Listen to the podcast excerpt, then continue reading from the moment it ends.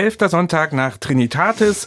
Ja, und für diesen Tag sind nur zwei Bach-Kantaten überliefert. Deswegen behelfen wir uns heute in diesem Podcast mit einer anderen Kantate von Johann Sebastian Bach.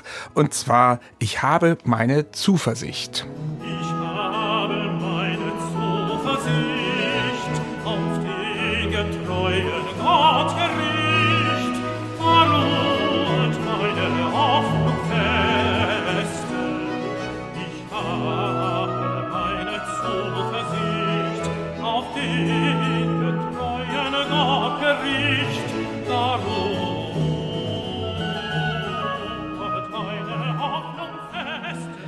Ja, manchmal ist das ja etwas ungerecht verteilt. Für den elften Sonntag nach Trinitatis, also den heutigen Sonntag, da gibt es nur zwei Bach-Kantaten, habe ich schon gesagt. Für den 21. Sonntag nach Trinitatis, da hat Bach gleich vier Kantaten geschrieben, die wir noch überliefert haben.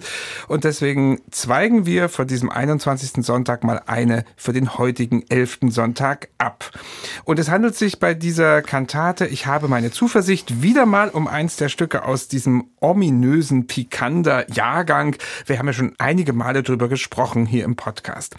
Ein ganzer Jahrgang ist das also gedichtet, wurde er von Pikander und 1728 gedruckt veröffentlicht, aber nur sieben Kantaten davon hat Bach vertont, obwohl im Vorwort ausdrücklich der Wunsch geäußert wird nach einer Vertonung durch den Kapellmeister Bach. Michael, da fragen wir uns natürlich immer mal wieder, warum hat der nur so wenig vertont oder sind sie irgendwie abhanden gekommen? Naja, lieber Bernhard, du brechst hier gleich wieder vor mit der Gretchenfrage an sich. Ja, klar. Pikander-Jahrgang, ganz heißes Eisen. Ja, die einen sagen so, die anderen sagen so. Die einen sagen, der Bach hat eben wirklich kaum zehn Kantaten daraus vertont und dann wahrscheinlich keine Lust mehr gehabt, warum auch immer.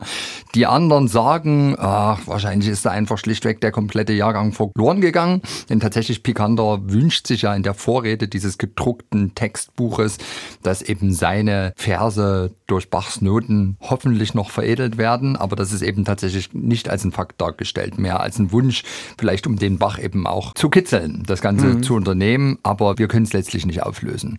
Tatsächlich glaube ich aber, wir haben das ja in verschiedenen Sendungen schon mal berührt, ist doch die Masse der Argumente eher auf der Seite, dass man sagt, Bach hat tatsächlich nur einzelne Stücke daraus vertont, vielleicht manches auch Menschen aus seinem Umfeld vertonen lassen, aber vielleicht auch tatsächlich nie eine Gesamtvertonung vorgehabt. Jedenfalls gibt es eine Kantate aus dem Pikander-Jahrgang für diesen 21. Sonntag und die ist wirklich, kann man glaube ich sagen, abenteuerlich überliefert. Also wir haben ja schon viel hier gesprochen über Mhm. abstruseste Überlieferungen, aber die schießt den Vogel ab hier, ne? Die schießt den Vogel ab, wobei man auch wieder sagen muss, tatsächlich, also es gibt so wenig Vertonung aus dem Pikander-Jahrgang und viele von denen sind irgendwie komisch überliefert. Oft nicht in den Originalhandschriften oder irgendwie, dass da was weggekommen ist und tatsächlich in dieser Kantate ist es besonders krass. Wir haben Bachs autographe Partitur. Die hat ursprünglich 18 Blätter gehabt, aber leider sind die ersten 10 Blätter weg. Die waren dominiert von einer großen Sinfonia zu Beginn. Und zwar einer Sinfonia, man kann das sehen anhand der letzten paar Takte, die praktisch auf den verbliebenen acht Blättern noch mit drauf sind. Eine Sinfonia für Orgel, Solo und Orchester, Streicher mit drei Oboen. Da kommt dann zumindest raus, dass dieses Stück uns kein ganz unbekanntes ist. Es ist nämlich das Werk, was wir später als den Schlusssatz des großen D-Moll-Konzerts für Cembalo kennen, jetzt in einer Fassung für Orgelsolo.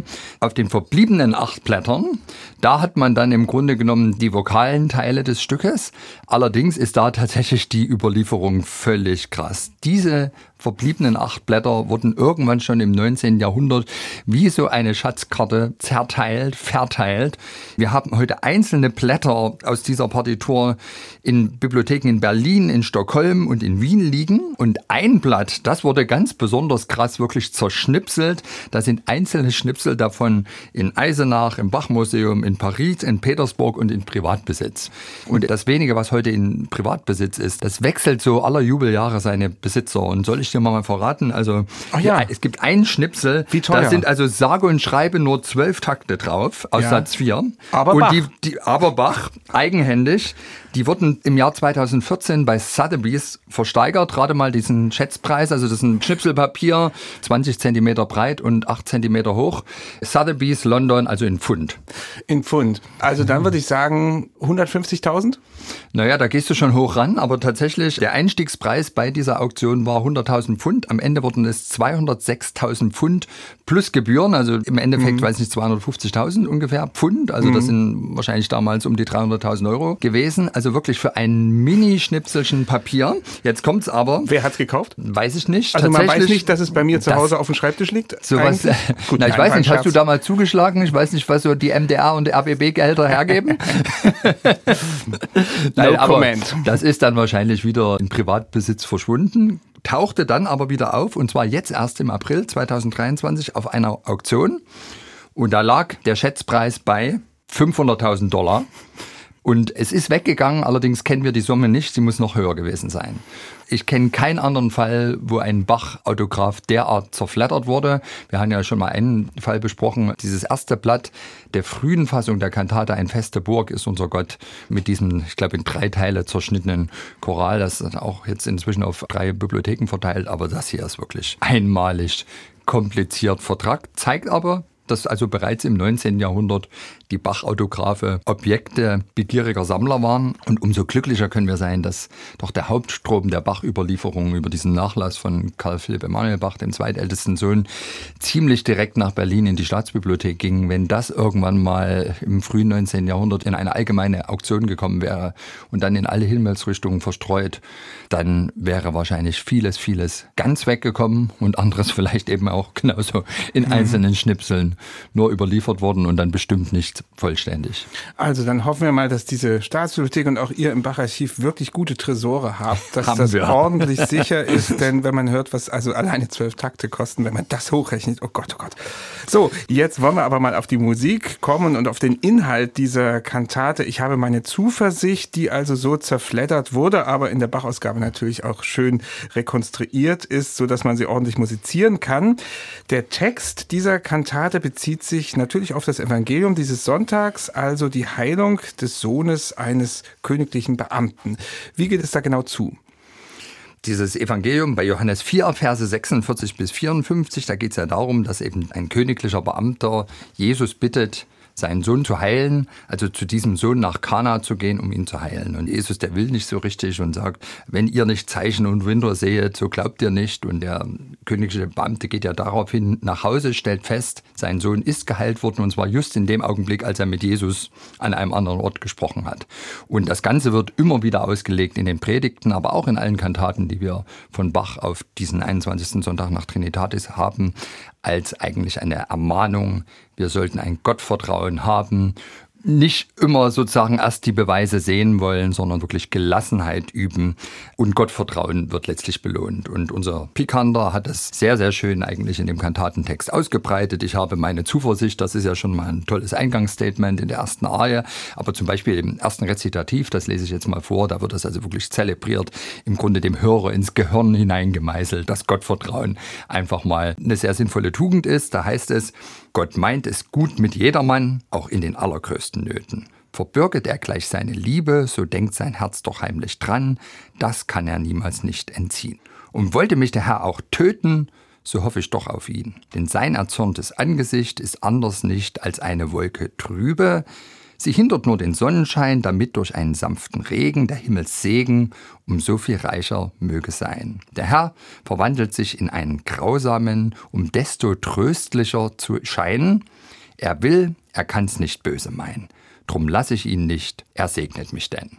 Ja, der letzte Satz, der kommt uns sofort bekannt vor. Das ist natürlich ein Bezug auf 1. Mose 32 an die Bibelfesten unter den Hörern. Also das Ganze einfach sehr, sehr schön ausgebreitet von Picander. Und letztlich, das werden wir auch merken in Bachs Musik dann, es ist doch insgesamt Musik, die eine große, große Zuversicht ausstrahlt.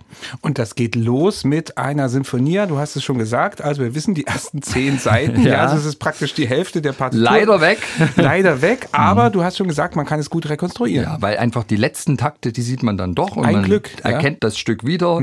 Der Schlusssatz, den wir aus dem D-Moll Cembalo Konzert kennen, Da nimmt man ja allgemein an, dass das ursprünglich ein Violinkonzert gewesen ist, das Bach schon zeitig als Leipziger Thomaskantor angefangen hat auszuschlachten. Wir müssen durch viel Trübsal, hat er diese Sinfonie ja zu Beginn, das ist der Kopfsatz des D-Moll-Cembalo-Konzertes oder Violinkonzertes, wie man will, jetzt aber eben für Orgel und hier eben der dritte Satz. Nur muss es so sein und da ist es eben nun schade, dass diese ersten zehn Seiten nun weggekommen sind. Was man ersehen kann, ist, dass Bach hier in der Wiederverwendung als Sinfonia noch drei Oboen mit hinein komponiert hat. Und wie die jetzt da agiert haben, ob die einfach nur Stimmen verdoppelt haben oder ob die hin und wieder dann noch was Obligates hineingespielt haben, das können wir nicht so richtig sagen. Also wir haben heute nur die Chance, uns die Noten des komplett überlieferten D-Moll-Klavierkonzertes zu nehmen, das Ganze auf Orgel zu transkribieren und dann wird in der Regel die normale streicherbegleitete Fassung gespielt. Und nun ist das ein Stück, was zwar in Moll ist, aber doch so eine gewisse Grundständigkeit ausdrückt, also nicht gerade jetzt höchste Trauer vermittelt. Ja. Passt das zum naja, Thema? ganz ehrlich, also unter Zuversicht stelle ich mir eigentlich eher so eine Wellness-Musik in moderatem Tempo vor. Hier geht's ja schon ganz schön zur Ja, ja. Sache. Und deswegen, wenn man jetzt tatsächlich nach einer inhaltlichen Begründung sucht, warum Bach sich für diesen Konzertsatz als Eröffnung dieser Kantate entschieden hat, finde ich, kann man eigentlich nur sagen, es geht ja auch um diesen Spruch, wenn ihr nicht Zeichen und Wunder seht, so glaubt ihr nicht. Ja, das ist ja so wunderbar virtuos. Also Bach macht da wunderliche Dinge mit Harmonien, mit Fortspinnung. Sind das vielleicht sozusagen Zeichen und Wunder, die da einfach mal musiziert werden, bevor der Text der Kantate beginnt? Oder findet dort irgendwie so eine Art Heilung statt? Ich kann es dir nicht so richtig sagen. Vielleicht wollte Bach auch einfach nur die Kantate mit einem schmissigen Instrumentalsatz beginnen und sich oder einen seiner Söhne mal wieder an die Orgel setzen.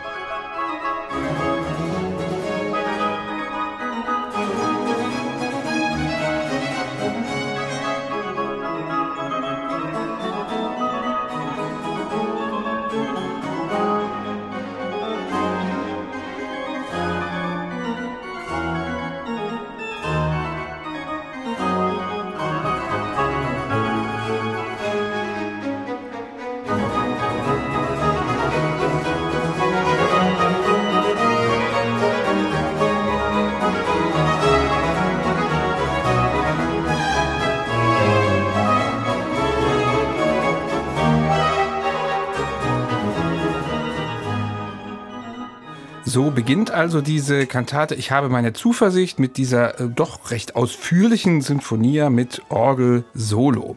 Dann gibt es in der Kantate zwei Arien. Da beginnt der Tenor mit der einleitenden Arie und strahlt doch eigentlich ziemlich Zuversicht aus. Also das ist wirklich die Zuversichtsarie. Der Text ist ja auch so, dass er das ganz klar nahelegt. Ich habe meine Zuversicht auf den getreuen Gott gericht, da ruhet meine Hoffnung feste. So ist der Text des A-Teils. Und tatsächlich, ich glaube, diese letzte Zeile, da ruhet meine Hoffnung feste, die scheint den Bach animiert zu haben, so eine ganz zuverlässige Musik zu komponieren. Das ist ein Sarabantenrhythmus, das fließt ruhig, die Oboe ist manchmal parallel zum Tenor. Manchmal konzertieren die miteinander, aber es ist doch alles sehr verlässlich und Musik, wo man sich einfach wohlfühlt, sie zu hören. Also die überrascht einen jetzt nicht komplett, aber sie erfreut einen.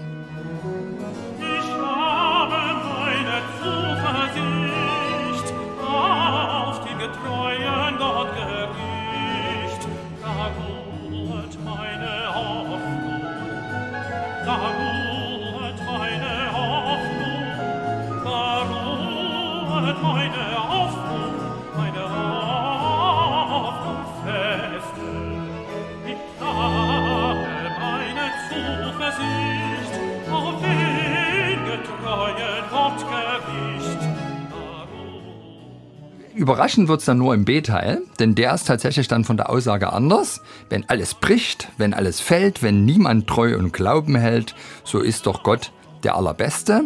Also hier macht dann Bach doch wieder Tonmalerei, denn hier gerät die Arie eben tatsächlich kurz aus dem Takt, wenn alles bricht, wenn alles fällt. Naja, das sind dann praktisch Abstürze der Oboe, das ist ganz nett gemacht, da können wir mal reinhören.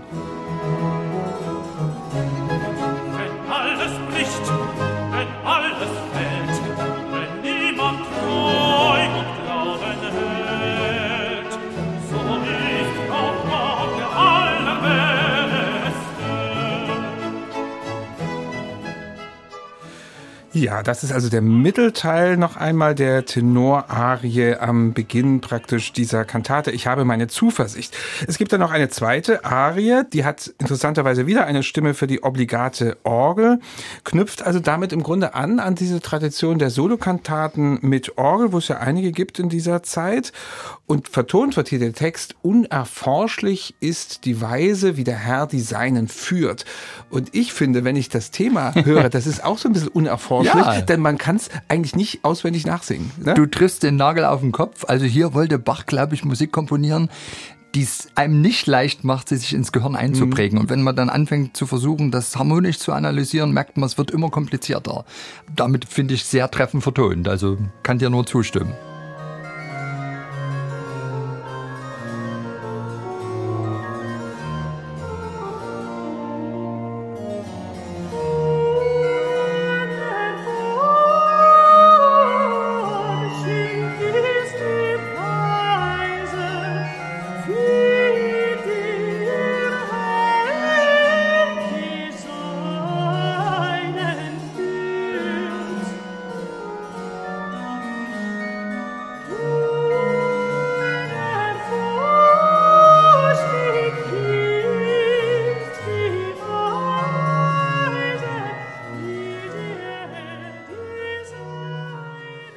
Unerforschlich ist diese Altarie zumindest thematisch und auch wieder da hat Bach alles getan, dass der Text in der Musik sich irgendwie wiederfindet. Damit sind wir am Ende dieser relativ kurzen Kantate. Die übrigens noch, bevor der schlichte Schlusschoral kommt, ja, ja dann zumindest einmal noch überrascht. Da gibt es ja noch ein Rezitativ auf den Text. Die Macht der Welt verliert sich. Wer kann auf Stand und Hoheit bauen? Gott aber bleibet ewiglich, wohl allen, die auf ihn vertrauen. Und das vertont Bach als ein Accompagnato rezitativ mit pochenden Streichern. Also da wird nochmal richtig deutlich gemacht, wie sehr sich die weltliche Macht verliert, wenn sie sich sozusagen versucht, mit Gott auf Augenhöhe zu stellen. Und das finde ich ist nochmal ein ziemlicher Hinhörer in dieser Kantate, bevor sie dann doch relativ schlicht endet.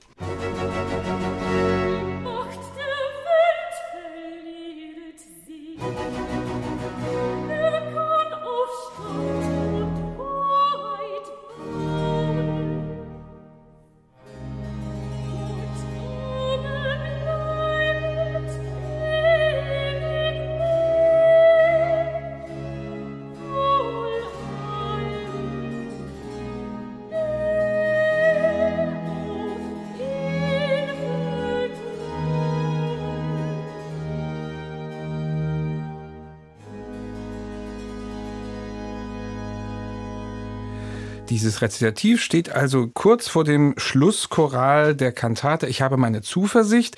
Und wenn man jetzt noch mal gesamt drauf schaut, am Anfang haben wir es kurz erwähnt, Pikander, Jahrgang. Michael, am Schluss dein Tipp, finden wir noch irgendwann zumindest vielleicht einen Ausschnitt einer Pikander-Kantate, ein Schnipsel, ein Schnipsel, oder ist das aussichtslos? Na, ich denke, was am wahrscheinlichsten ist, wenn noch was auftauchen sollte tatsächlich weitere Vertonungen, aber aus dem Umfeld Bachs. Mein Kollege Peter Wollny, Direktor am Bach-Archiv, der hat jetzt vor ja, gut zehn Jahren in dem Kirchenarchiv im kleinen sächsischen Städtchen Mügeln eine Vertonung aus dem Pikanter-Jahrgang gefunden, die lag dort in einer anonymen Partitur herum und er hat erkannt, dass es die Handschrift von Bachs zweitältesten Sohn, dem Karl Philipp Emanuel Bach ist, der offenbar unter den Augen des Vaters um 1730 eben den Kantatentext vertont hat. Und daraus kann man nun wirklich durchaus den Rückschluss ziehen, dass Bach diesen Jahrgang von Picander an Texten eben nicht als exklusiv für sich betrachtete, sondern eben auch tatsächlich Leute aus seinem Umfeld vielleicht animierte, einzelne Texte daraus in Musik zu setzen. Und da könnte ich mir schon vorstellen, dass vielleicht von Schülern Bachs, vielleicht auch von anderen Leipziger Kirchenmusikern der Bachzeit, wir haben den Thomas-Organisten Görner oder den Neukirchen-Musikdirektor Schott und wie sie alle heißen, vielleicht haben die ja auch irgendwie mitgemacht. Das würde mich überhaupt nicht überraschen. Und sagen wir mal so, wenn noch irgendwo eine Kantate Bachs aus dem Pikanter-Jahrgang auftauchen sollte, würde mich das natürlich überraschen, wie uns jeder Fund eines unbekannten Werks Johann Sebastian Bachs total überraschen würde. Das kommt ja nicht allzu häufig vor. Also ich hatte 2005 das Glück, eine unbekannte Arie von Bach zu entdecken. Da war es über 80 Jahre her gewesen, dass zuvor mal ein unbekanntes Vokalwerk von Bach Ah, aufgetaucht war. Also es braucht gewaltig viel Kommissar Zufall, damit solche Funde passieren. Und in einer Sache bin ich mir sicher, wenn es zu so einem Fund kommt oder einem Auftauchen kommt, dann garantiert an irgendeinem Platz, wo es keiner vermutet. Weil es wird jetzt einfach schon 200 Jahre lang ziemlich professionalisiert über Bach geforscht. Es werden in den großen Bibliotheken die Musikaliensammlungen durchforstet, immer und immer wieder. Gerade jetzt auch neuerlich im Zuge der Digitalisierung. Und da glaube ich, dass man dort nicht wirklich mehr mit solchen Funden rechnen kann. Aber was ist zum Beispiel, wenn einfach etwas auch mal falsch in einer berühmten Bibliothek zugeordnet wurde, katalogisiert wurde? Da können noch gewaltige Überraschungen passieren. Ich würde es mir ja wünschen, dass irgendwo noch der Rest eines kompletten von Johann Sebastian Bach vertonten Pikanter-Jahrgangs auftaucht. Allein mir fehlt im doppelten Sinn der Glaube. Einerseits glaube ich tatsächlich, Bach hat diesen Jahrgang nicht komplett komponiert. Bach kriegt dann diesen Ärger mit seiner Obrigkeit 1729, 30, verliert meines Erachtens diesen Eifer am regelmäßigen Komponieren von Kirchenmusik. Und zum anderen, ja, wüsste ich auch nicht, wo ich jetzt gerade mal noch weiter suchen sollte. Gut, also Privatbesitz ist dann wahrscheinlich der beste Tipp. Vielleicht schauen Sie einfach zu Hause mal nach, ob Sie irgendwas finden und Auch die Schnipsel. wir machen ja? sofort einen Podcast drüber. Aber erstmal hören wir jetzt uns diese Kantate an. Ich habe meine Zuversicht von Johann Sebastian Bach, Bachwerkeverzeichnis 188 in der Aufnahme mit Rachel Nichols, Sopran, Robin Blaze, Countertenor, Gerd Türk, Tenor und Peter Koi, Bass und mit dem Bachkollegium Japan unter Leitung von Masaki Suzuki.